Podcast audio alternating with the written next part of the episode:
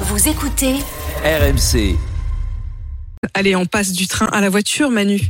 D'abord, je voudrais quand même souligner que vous n'êtes pas économiste pour rien.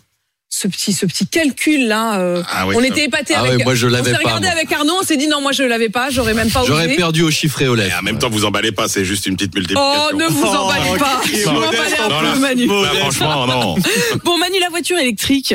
Oui, Euh, notre les- ami, la voiture électrique. Bah, euh, de moins en moins notre ami là Ah bah, quand même, les- parce les que les mauvaises usines nouvelles s'accumulent. automobiles vont émettre plus de CO2 en produisant des voitures électriques. Oui, c'est la conclusion d'une étude réalisée par le cabinet Deloitte. La fabrication en France d'une voiture familiale compacte essence ou diesel génère en moyenne un peu plus de 6 tonnes de CO2, alors que la fabrication d'une voiture électrique en produira quasiment le double. Le double. Mais Oui. comment s'explique cet écart Alors c'est pas tellement lié aux opérations d'assemblage dans l'usine, hein, puisque le chauffage, l'éclairage, l'alimentation électrique des machines, etc. Ça ne représente que euh, 5 à 7 du bilan carbone final de la voiture. Non, l'essentiel de ce bilan carbone, c'est d'abord la fabrication des pièces, 25 du total, et puis de l'approvisionnement euh, en matières premières. Et là, c'est quasiment les deux tiers de la facture carbone. Et c'est sur ce poste-là que l'écart euh, se creuse. Fabriquer un modèle électrique, ça demande beaucoup plus d'aluminium, ce qui contribue à multiplier par deux les émissions liées à ce métaux. Et puis la batterie nécessite du nickel, du cobalt, du manganèse.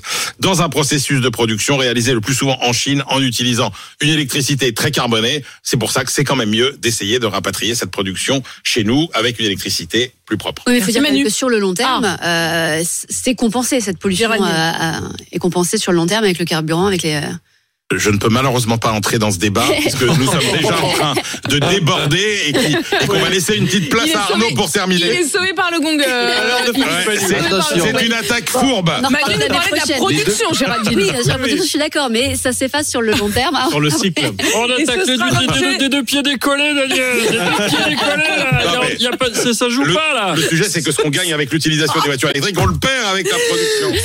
Ce sera l'objet d'une prochaine chronique. Merci Manu.